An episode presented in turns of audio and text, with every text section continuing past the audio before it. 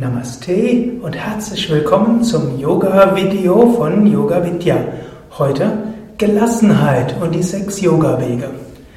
Vielleicht hörst du schon seit einer Weile aus dem Yoga Vidya Vortragskanal den einen oder anderen Vortrag und da weißt du, was Yoga heißt. Yoga heißt Einheit, Yoga heißt Vereinigung, Yoga heißt Harmonie. Und es gibt sechs Yoga-Wege. Und diese sechs Yoga-Wege haben Lehren zum Thema Gelassenheit. Wie kannst du gelassen sein in der modernen Welt? Und es gibt sechs Wege, Hauptwege, Jnana Yoga, der Yoga der Philosophie, der Yoga der Fragestellung, der Yoga, der fragt, wer bin ich? Es gibt Raja Yoga, der Yoga der, ja, der Geistesbeherrschung, der psychologische Yoga, der Yoga, der fragt, wie kannst du deinen Geist unter Kontrolle bekommen? Es gibt Bhakti Yoga, den Yoga der Hingabe, Yoga der Gottesverehrung. Es gibt Karma Yoga, der Yoga des uneigennützigen Dienens. Es gibt Kundalini Yoga, den Yoga der Energie und Hatha Yoga, den Yoga der Körperübung. Alle sechs Yoga-Wege geben einige Tipps zum Thema Gelassenheit.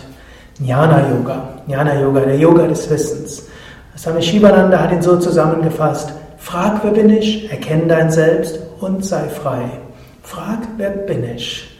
Wenn du fragst, wer bin ich, wirst du feststellen, ich bin nicht der Körper, denn ich kann diesen Körper beobachten. Ich bin nicht die Psyche, denn ich kann mir der Gemütszustände bewusst sein. Ich bin nicht die Emotionen, denn ich kann mir auch der Emotionen bewusst sein. Ich bin nicht die Gedanken. Ein Jnana-Yogi zum Thema Gelassenheit würde sagen, wer bin ich? Angenommen, du bist ärgerlich, kannst du fragen, wer bin ich, der ich ärgerlich werde?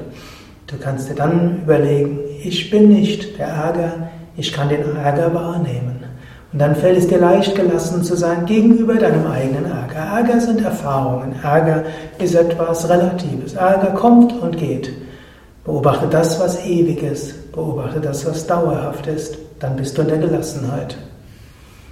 Bhakti Yoga, Yoga der Gottesverehrung, Yoga der Hingabe.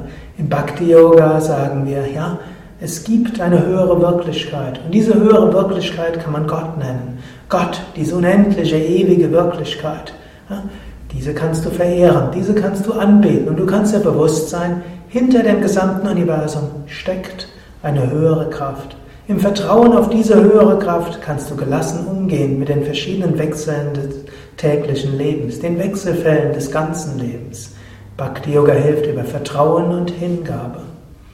Raja Yoga, der Yoga der psychologischen Selbstbefragung, der Yoga der Analyse des Geistes, der Yoga der Einflussnahme auf den Geist. Yoga, Raja Yoga heißt, den Geist zur Ruhe bringen. Wahrscheinlich hat Raja Yoga am meisten zu sagen zum Thema Gelassenheit. Raja Yoga arbeitest du mit Affirmation, mit Visualisierung, mit Selbstbefragung, mit Nicht-Identifikation, mit Beobachtung, mit Anerkennen, damit, dass du einen höheren Standpunkt einnimmst, um dich von ja, Unruhe und Getriebenheit, Nervosität, Aufgeregtheit zu lösen und mit allem gut umzugehen. Raja Yoga, du wirst König über deinen Geist. Dann folgt Karma Yoga. Karma Yoga, der Yoga der Tat, des uneigennützigen Dienens. Im Karma Yoga fragst du, welche Funktion hat eigentlich Ärger, hat Ängste, hat Nervosität, hat Unruhe. Karma-Yoga gehst du davon aus, dein Leben hat einen höheren Sinn.